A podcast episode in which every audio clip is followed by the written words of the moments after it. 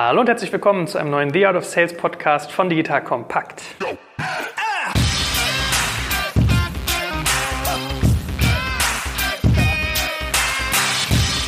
Mein Name ist Jörg Kaczmarek und heute geht es um die richtig harten, knackigen Themen, nämlich wie man seinen Wettbewerbern Kunden abwirbt. Ja? Und wen könnte ich dazu besseren fragen als den guten Gero? Nicht, weil er hier so ein Cowboy ist im Sales-Bereich, sondern weil er sich einfach generell mit Sales gut auskennt. Moin Gero. Hallo Joel. Ja, sag mal an, wie reitet man da los? Also manchmal sagt man sich ja, man versucht äh, so Fresh Starts and New Beginnings sich eher zu akquirieren, also eher neue Player am Markt oder vielleicht welche, die noch nicht versorgt sind. Und manchmal aber ist es vielleicht auch attraktiv oder sogar notwendig, einem Wettbewerber mal jemanden wegzuschnappen. Was ist da so dein Gedanke zu der erste, der dir in den Kopf kommt? Ja, also das ist ein ganz guter Punkt, den du gerade anbringst. Es ist immer wesentlich einfacher, quasi einen Greenfield zu beackern oder einen Markt zu beackern, wo ein gewisses Grundverständnis schon da ist aber noch keine Alternativprodukte im großen Stil im Einsatz sind. Ja, weil Switchouts oder Replacements sind immer schwieriger zu machen, als wenn man quasi der Erste ist, der ein Produkt in einem bestimmten Bereich dort anbietet. So, und dann denken wir einfach mal vom Kunden her. Die Frage ist, Joel, warum sollte der Kunde sein altes Produkt wegwerfen, seine alte Dienstleistung wegwerfen und ein neues Produkt nutzen?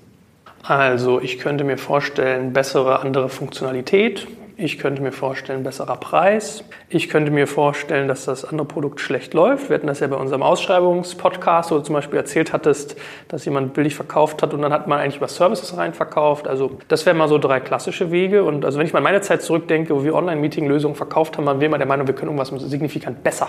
Also ich glaube, das war so unser zentrales Moment zu sagen, hey, wir können Online-Meetings irgendwie webbasiert, du musst keine Software installieren, was damals noch so war. Ich hätte jetzt sozusagen mal von der Feature-Seite argumentiert. Also nicht immer nur Feature-Seite, ganz wichtig, aber die Beobachtung, es muss dramatisch besser sein. Wenn dein Produkt, deine Dienstleistung 10, 20, 30 Prozent besser ist, reicht das meistens nicht, um ein Replacement anzustoßen. Ja, das mag bei Commodities so sein, du kaufst Öl für deine Tanker ein, ja, okay, das switche ich von einem Anbieter zum anderen Anbieter, wenn ich irgendwie 0,2% Preisvorteil habe, weil das ist ein super vergleichbares Produkt, es ist halt Commodity, habe ich auch keine Wechselkosten von dem einen zum anderen, da gehe ich selbst bei einem Preisunterschied von 0,2% schon zum anderen Anbieter.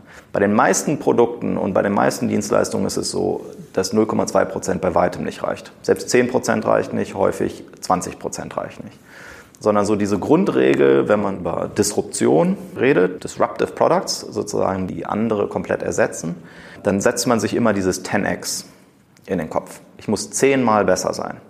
Wenn ich zehnmal besser bin, dann ist es compelling enough, dann ist es spannend genug, über einen Wechsel definitiv nachzudenken. So, was heißt zehnmal besser? Zehnmal besser kann sein, ich koste nur ein Zehntel. ich kriege das gleiche, aber für ein Zehntel des Preises. Dann hören mir die Leute zu. Oder das, was ich tue, ist zehnmal schneller, gibt zehnmal mehr Outcome für den Kunden. Ja? Also die Frage, was ist sozusagen mein 10x? Ähm, und natürlich genau in den Fällen, was du eben angesprochen hast, ich habe etwas eingekauft, aber es funktioniert einfach gar nicht. Ja, da habe ich etwas gekauft, ich kriege aber nur die Hälfte oder ein Viertel oder ein Zehntel dessen, was ich eigentlich an Erwartungswert dort hatte, kriege ich eigentlich raus. Na, dann ist die Argumentation natürlich sehr einfach, dass ich sage, ich verspreche dir womöglich genau nur das Gleiche, was der andere Anbieter dir auch versprochen hat, aber der Unterschied ist, bei mir funktioniert es halt. Ja, und bei mir bekommst du diesen Outcome habe ich trotzdem diesen 10x-Effekt, dass das, was ich biete, dramatisch viel besser ist. Und da muss man halt einfach viel Zeit mit verbringen, was für mich möglich ist. Am schwersten ist immer dieses zehnmal billiger. Weil das bedeutet ja, dass dein Produkt, deine Dienstleistung, die muss grundsätzlich anders funktionieren, grundsätzlich anders geliefert werden. Da muss irgendwas fundamental anders sein, damit ich so einen 10x-Effekt äh, da überhaupt reinbekomme. Also ein gutes Beispiel, ein Partnerunternehmen von uns hier in Berlin, der ist ein Camunda, die bieten eine Prozessautomatisierungslösung. Also ich habe Kreditbearbeitungsprozess und will das irgendwie per Custom Software umsetzen. Dann haben die eine Plattform, um genau solche Prozesse halt softwaretechnisch abzubilden. So, die machen einen Großteil ihres Geschäftes oder sind sehr, sehr erfolgreich geworden mit IBM Switchouts. Ja, Kunden, die vorher IBM-Plattformen im Einsatz hatten und bei denen greift dieser 10x-Gedanke halt auf zwei verschiedenen Dimensionen. Einmal auf den Preis. Dort ist es halt auch einfach genug, wenn du sagst, okay, bei IBM hast du vorher, sagen wir mal, zwei Millionen gelatzt ja, und ich verkaufe dir das Produkt für 200.000. Dann kann man sich überlegen, ja, gut, das ist immer noch hoch genug, dass ich da eine vernünftige Marge drauf mache. Und ich bezahle halt einfach nicht diesen aufgeblasenen Apparat mit, den IBM da zum Beispiel finanzieren muss. Dadurch kann ich das realisieren. Aber bei denen ist zum Beispiel noch das zweite Argument, dass ich zehnmal so effektiv bin mit dieser Plattform. Bei dem einen bin ich in proprietäre Technologien gebunden, kriege Leute nicht ran, es ist super kompliziert, mit der Plattform umzugehen. Bei dem anderen habe ich einen Open Source Ansatz, Java-Technologie oder was auch immer. Irgendwas, wo ich Leute sozusagen in rohen Mengen selber zur Verfügung habe oder holen kann. So, und damit, wenn ich diese, also bei denen sogar diese zwei Hebel habe, dann hören mir natürlich alle zu und sagen, ich werde zehnmal so schnell in der Umsetzung und es kostet mich nur ein Zehntel dessen, was ich bezahle. Dann wird es sozusagen zu einem No-Brainer. Dann wird es offensichtlich, dass ein Switch-Out Sinn macht. Weil eine Sache muss, muss einem ja immer klar sein, es gibt halt diese Switching-Cost. Ne? Switching-Cost kann sein, überhaupt ein neues Produkt zum Laufen zu bringen, ja, dass es irgendwelche Implementierungskosten gibt. Ja, man stellt sich vor, SAP, da hört man ja von, typischerweise von Millionenbeträgen, die es kostet, überhaupt das System so zu konfigurieren, dass es für mich funktioniert. Ja? Aber es gibt auch das ganze Thema Gewohnheit. Ich habe womöglich Dutzende, Hunderte, Tausende von Leuten, die halt an ein bestimmtes Produkt gewöhnt sind. Und wenn ich die davon wegkriege, da habe ich halt Widerstand, da habe ich Zeit, die mir verloren geht, da muss ich Leute trainieren, was auch immer. Und äh, deswegen, das ist sozusagen der zweite wichtige Punkt, den man verstanden haben muss. Wie einfach oder schwierig ist es denn für den Kunden zu switchen? Jetzt kommt ein kleiner Werbespot. Aufgepasst. Du kennst es doch sicherlich auch. Der Frühling ist im vollen Gange, es müsste mal wieder geputzt werden oder auch ausgemistet. Also wir haben das Thema auf jeden Fall gerade, denn nach unserem großen Live-Treffen von unserem Business Club Makers and Shakers misten wir gerade unseren ganzen Keller aus und dabei gibt es auch Dinge, da habe ich gar keine Lust, die aufwendig ins Internet zu stellen, sondern suche Hilfe. Und zwar haben wir da einen spannenden Partner, den kennst du bestimmt auch schon, denn mit Rebuy kannst du deine gebrauchten Artikel, wie zum Beispiel Bücher, Musik, Filme oder Technik wie Smartphones, HiFi und vieles mehr verkaufen. Komplett stressfrei, ohne lästige sonstiges Erstellen von Anzeigen und vor allem ohne stressige Kommunikation mit KäuferInnen. In nur 30 Sekunden findest du heraus, wie viel Geld du für deine Artikel bekommst und wenn dein Artikel im Lager von Rebuy angekommen ist, bekommst du das Geld ganz automatisch schon sechs Tage später ausgezahlt. Also, mach's wie wir, spar dir doch einfach das Text- und Abfotografieren deiner Schätze und besuche direkt Rebuy. Unter digitalkompakt.de slash Rebuy habe ich dir eine Weiterleitung eingerichtet und alle Infos findest du wie immer auch auf unserer Sponsorenseite unter digitalkompakt.de slash Sponsoren. Werbung Ende. Mhm. Ja, ist ganz lustig. Es deckt sich echt so mit meiner Erinnerung damals, äh, was so unsere Meetinglösung angeht. Das war, wenn wir hingegangen sind, haben gesagt, so, ja, guck mal, wir können irgendwie Online-Meetings machen, total geil. Und du musst aber nicht auf all deinen Rechnern irgendwie von deinen Mitarbeitern irgendeinen Scheiß installieren. Und dann hast du noch ein Firewall-Thema und Compliance und so. Das ist doch viel besser war eigentlich nichts, womit man die Leute jetzt groß in dem Ofen herlockte. Und mir war eigentlich immer klar, das wird irgendwann kommen. Chrome konnte das irgendwann im Browser und, und, und.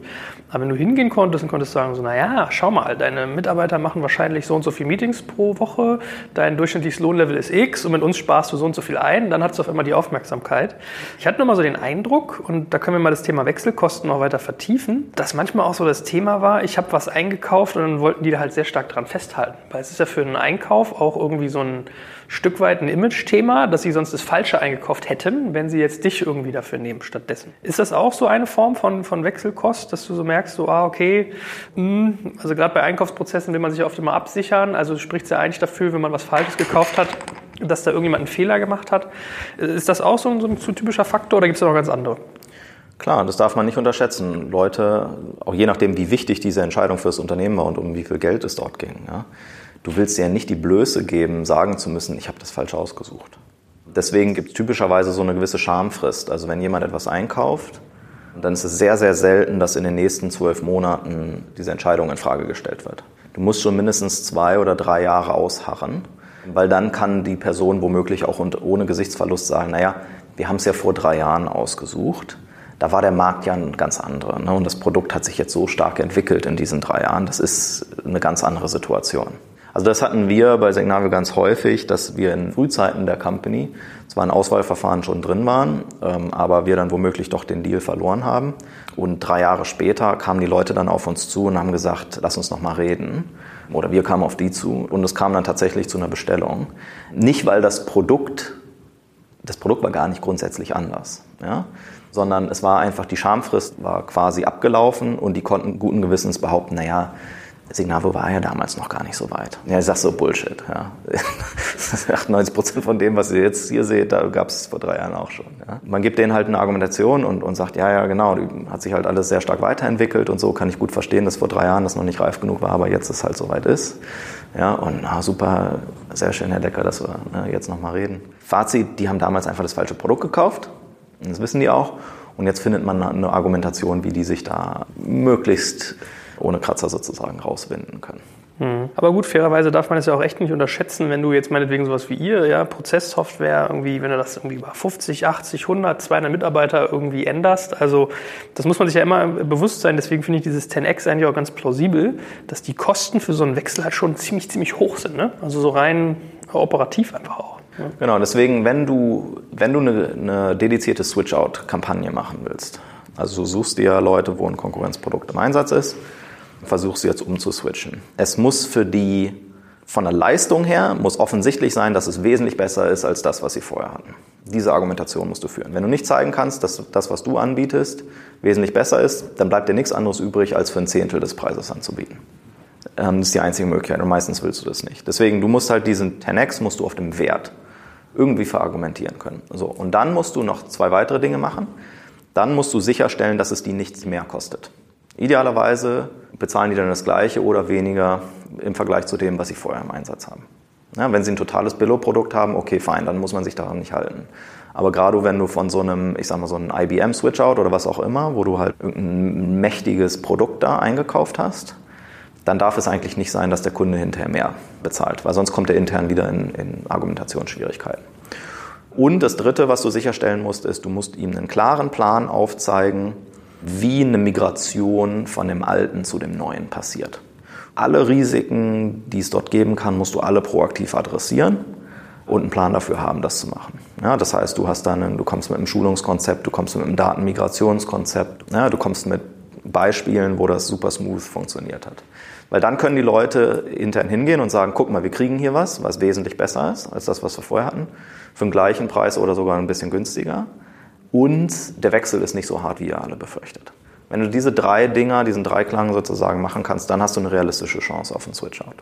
Das heißt dann in der Konsequenz aber eigentlich, dass ich immer nur Produkte sozusagen äh, switchen kann, proaktiv, die größer oder gleich groß zu mir sind. Dass wenn ich jetzt zum Beispiel sage, okay, die haben irgendeine kleinere Lösung und ich will jetzt nicht irgendwie auf, diesen, auf das Preislevel runtergehen, also macht es eher Sinn, große, starke Wettbewerber. Ja, also Replacement, wenn ich so eine Replacement-Kampagne mache, dann typischerweise gehe ich dort auf Legacy, teure Legacy-Produkte und versuche so viel wie möglich von dem, was, was die anderen an kommerziellen dort haben rausholen können, da nah ranzukommen und einfach eine wesentlich bessere Lösung denen zu geben. Das ist der typische Weg. Der andere Weg, dass du, sagen wir mal, eine, eine sehr, sehr günstige Lösung dort hast, dann ist es quasi wie ein Greenfield-Verkauf. Du musst halt zeigen, dass du auf der Stufe, wo du gerade stehst, da kannst du gar nicht bleiben. Das geht gar nicht. Eine Company, die geht bankrott, wenn du das machst. Du bist gar nicht für die Zukunft gerüstet. Das ist weniger ein Switch-Out, sondern eher dass du denen quasi zum ersten Mal das Licht zeigst.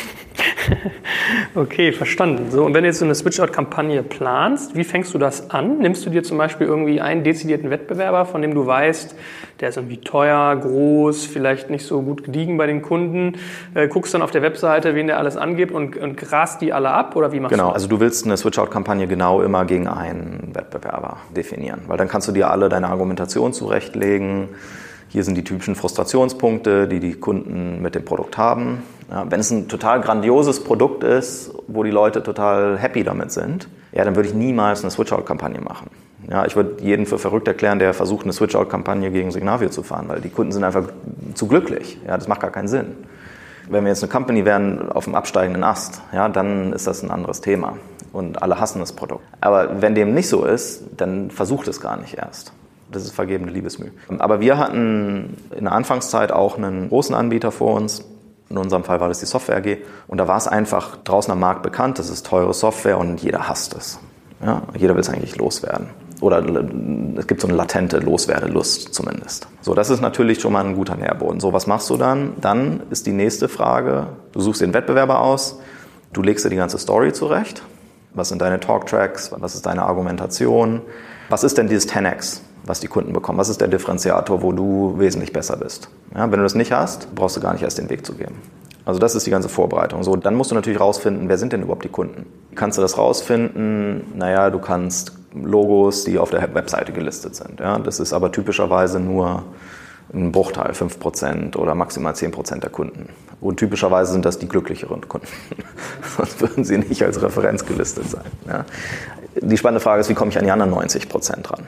Ja, da kann ich, da gibt es womöglich äh, Userforen von dem bestimmten Produkt, wo die, wo die Leute sich alle tummeln. Bei Xing, LinkedIn schreiben die Leute sich das als Kompetenz irgendwie in ihr Profil mit rein. Twitter-Follower, Facebook-Follower. Das sind alles so Dinge, wo du rausfinden kannst, wer ist denn wahrscheinlich ein Kunde. Es gibt auch Data Provider, wo du sozusagen Kundenlisten kaufen kannst, aber da die Datenqualität ist meistens so miserabel, dass du genauso gut alle Unternehmen antelefonieren könntest. Also solche Listen würde ich nicht kaufen, weil die, wie gesagt, die Datenqualität einfach sehr schlecht ist. Oder du hast womöglich Partner, die früher mit deinem Wettbewerber zusammengearbeitet haben und die wissen genau, dass hier sind die 50, 60, 70, 100 Kunden in unserem Markt können wir jetzt gemeinsam alle mal durchklappern. Also das ist sozusagen der, der zweite Punkt, Targetliste bauen. Kann man auch so Mitarbeiter von denen zum Beispiel abwerben und dann auf dem Weg versuchen, dass man an Kundenlisten kommt? Weiß ich nicht, ob das so zielführend ist, weil gerade bei den Großen haben die Mitarbeiter häufig nur einen mini-mini-Einblick, wer überhaupt Kunden sind. Die kennen so diese fünf oder zehn shiny Examples und wahrscheinlich sind das die, die am schwersten zu konvertieren sind. Mhm. Und dass die irgendwie kurz vor ihrem Abgang nochmal einen Abzug vom CRM-System machen, das willst du gar nicht erst vorschlagen. Ja? Weil das ist halt, das wäre fieser, das wäre fieser Datenklau, den darf man und will man nicht unterstützen. Deswegen, nee, also ehemalige Mitarbeiter eher weniger.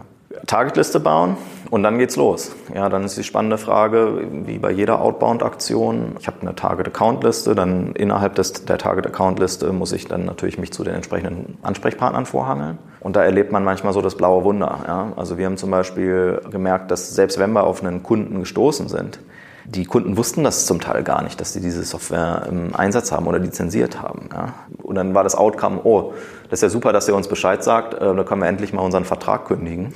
Äh, das ist so eine Karteileiche bei uns. Ja. Sehr toll. Die hat jetzt nichts gebracht. Ja, du hast jetzt den Wettbewerber da, einen Kunden sozusagen abspenstig gemacht, aber selber kein Deal gemacht. Ja, das bringt ja auch nichts. Also lange Rede, kurzer Sinn. Ehrlicherweise ist so ein Replacement-Ansatz sehr mühsam. Na, was hast du so für eine Prozentwahrscheinlichkeit, wenn du jetzt irgendwie eine, eine Targetliste von 100 Leuten hast, oder meinetwegen 1000, die du irgendwie abtelefonierst, wie viel davon kriegst du konvertiert, dass die so einen Switch-Out machen? Es kommt ganz auf den Pain drauf an, kommt ganz drauf an, über was für Produkte wir reden. Also ganz ehrlich, wenn du 10% schaffst, ist das schon super. Und dann ist ja auch die Frage, über welchen Zeitraum reden wir. Hier zum Beispiel unsere Kollegen von Camunda, das ist halt ein Zeitraum von fünf bis zehn Jahren, wo die halt so einen Markt abgrasen und einen nach dem anderen rüberholen. Und irgendwann hast du halt so eine Welle, also bei denen zum Beispiel ist es Versicherungsbranche, wo dann hinterher, da bleibt halt dann auch kaum einer noch übrig, der IBM benutzt, ähm, sondern die sind dann halt alle übergewechselt. Und da fühlt sich dann auch nicht mehr wie ein Switchout an. Bei den ersten fünf fühlt sich an wie ein Switchout und danach ist es ganz normale Marktbearbeitung. Hm. Und dann kommt IBM irgendwann und kauft die. Ne? ja, wenn es strategisch genug für die ist, wenn genug Schmerzen sind. Ich meine, wenn du nur ein Zehntel des Preises realisierst beim hm. Kunden, ja, gut, dann ist das für die womöglich auch einfach inkompatibel mit dem Modell, was die fahren. Ne? Und sagen, ja, okay, hm. Das Produktsegment haben wir jetzt halt aufgegeben. So von der Ansprache her, sollte man irgendwie Wettbewerber proaktiv schlecht machen oder sollte man eher mit sich selbst argumentieren? Das ist ja immer so ein, so ein heikles Ding, wenn man sagt, ah, ihr habt ja IBM oder ihr benutzt ja Salesforce, das ist ja so teuer und das ist ja so und so. Wie gehst du davor? Wettbewerber schlecht machen ist immer eine ganz schlechte Idee. Und es geht ja immer darum, den Schmerzen des Kunden herauszuarbeiten und seine Sorgen und Nöte zu verstehen. Du kannst natürlich reingehen und sagen, wir haben jetzt schon mit vielen Organisationen gesprochen, die das und das im Einsatz haben. IBM, nehmen wir jetzt mal, um bei dem Beispiel zu bleiben, die IBM dort im Einsatz haben. Und ähm, was sie uns berichten, ist, dass es einfach viel zu lange dauert, da Projekte drauf zu realisieren. Und ist das ein Problem, was ihr auch habt? Seht ihr das? Also das ist übrigens ein, ein allgemeiner Trick, wenn man über Wettbewerber sprechen will oder auch über einen selber, kann man häufig den Umweg gehen und sagen, Kunden berichten ne? oder Leute erzählen uns. Weil das ist halt dann nicht deine eigene Meinung und es ist nicht verifizierbar, ob das tatsächlich so ist. Das muss man dann einfach in dem Moment glauben. Ne, sagen, ja, viele Kunden, die gewechselt sind in der Vergangenheit, die haben einfach berichtet, dass die Usability von dem anderen Ding halt wesentlich äh, schlechter ankam bei den Mitarbeitern als das, was wir denen dort bieten. Wissen, wir wissen alle, Usability ist ein hochgradig subjektives Thema. Ja, kann ich jetzt nicht so wahnsinnig viel zu sagen, aber es ist halt das, was uns die, die Kunden widerspiegeln. Ja, und ich würde gerne herausfinden, ob das bei euch jetzt euch auch helfen würde, die Akzeptanz dafür das Thema äh, hochzubringen, mehr Leute auf die Plattform draufzunehmen, euch dort produktiver zu machen, ob es den Case bei euch gibt. Wie ist der umgekehrte Fall? Mal abschließend, wie würdest du versuchen, dich gegen Switchouts zu verteidigen? Ein gutes Produkt liefern, einen guten Service liefern. Also da kannst du gar nicht proaktiv Kampagnen sozusagen starten, dass du, wenn du mitkriegst, jemand geht da alle deine Kunden an, telefoniert die ab, dass du dann irgendwie hingehst und mit denen auch mal redest und irgendwas tust. Wenn du ein gutes Kundenverhältnis hast, wenn du zufriedene Kunden hast, musst du überhaupt gar keine Angst haben, dass da jemand abwandert. Also die Antwort auf Switchouts vermeiden ist Customer Success. Du brauchst halt eine gute Kundenbeziehung und du musst dich ständig darum kümmern, dass deine Kunden erfolgreich sind und da proaktiv dran arbeiten. Das ist hilfreich, um Churn zu vermeiden, das ist hilfreich, um Upsells zu machen. Das hilft dir halt, ähm, Wettbewerber draußen zu halten. Was sind so abschließend deine irgendwie goldenen Regeln, wenn es um Switchouts geht? Also wenn du es versuchen willst, was wären dann so Sachen, wo du sagst, das solltest du wirklich auf dem Schirm haben, nochmal zusammengefasst? Also nochmal einen Schritt zurück. Switchouts ist der beschwerlichere Weg. So ein Greenfield oder so eine Konsolidierungsthematik, wo Kunden halt so ein bisschen was im Einsatz haben, aber nicht so richtig konsequent und du kommst da rein als die erste richtige Lösung. Das ist immer das viel bessere Szenario. Ja, Switchouts ist immer so ein bisschen zweite oder dritte Wahl, was man machen will. Und dann ist der Rat halt, mach's nur, wenn der Case wirklich spannend genug ist. Ja, wenn du diese Frage, was ist das 10x? Nur wenn du die beantworten kannst, geh überhaupt den Weg von Switchout-Kampagnen. Ansonsten ist es vergebene Liebesmühe. Mhm. Hervorragend, ein gutes Schlusswort und äh, ich danke dir ganz herzlich und wie immer freue ich mich aufs nächste Mal mit dir. Absolut. Bis zum nächsten Mal.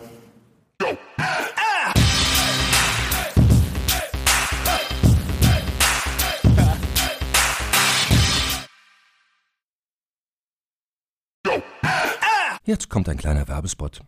Aufgepasst! Wenn man so darüber nachdenkt, hängt die Leistung eines Unternehmens oft von der Qualität der sogenannten Digital Experience ab, die man Kundinnen und Mitarbeitenden bietet. Wenn deine Apps, Websites oder andere Benutzererfahrungen zu verwirrend sind, werden deine Kundinnen nicht lange bleiben und wahrscheinlich nichts von dir oder sogar von deinen Mitbewerbern kaufen. Und genauso ist das auch bei deinen Mitarbeitenden. Wenn sie zu frustriert oder überfordert von der Software sind, die sie nutzen sollen, leidet die Produktivität natürlich stark darunter. Und unser Partner Pendo ändert das. Mit Pendo bekommst du die All-in-One-Plattform für die Digital Experience damit du deine NutzerInnen besser verstehen kannst und erkennst, wo es Schwierigkeiten gibt. Pendo kombiniert nämlich Produktanalysen, In-App-Anleitungen, Benutzerfeedback und Session-Replays, damit du die Softwareerlebnisse für alle KundInnen und Mitarbeitenden verbessern kannst. Über 10.000 Unternehmen nutzen Pendo jeden Tag, darunter einige der innovativsten Organisationen der Welt. Und wenn du also auch Pendo nutzen willst, schau doch einfach mal unter digitalkompakt.de slash Pendo, schreibt sich P-E-N-D-O, vorbei. Dort kannst du das Ganze einfach mal kostenfrei testen und wie immer findest du alle Infos auch auf unserer Sponsorenseite unter digitalkompakt.de/slash Sponsoren. Werbung Ende.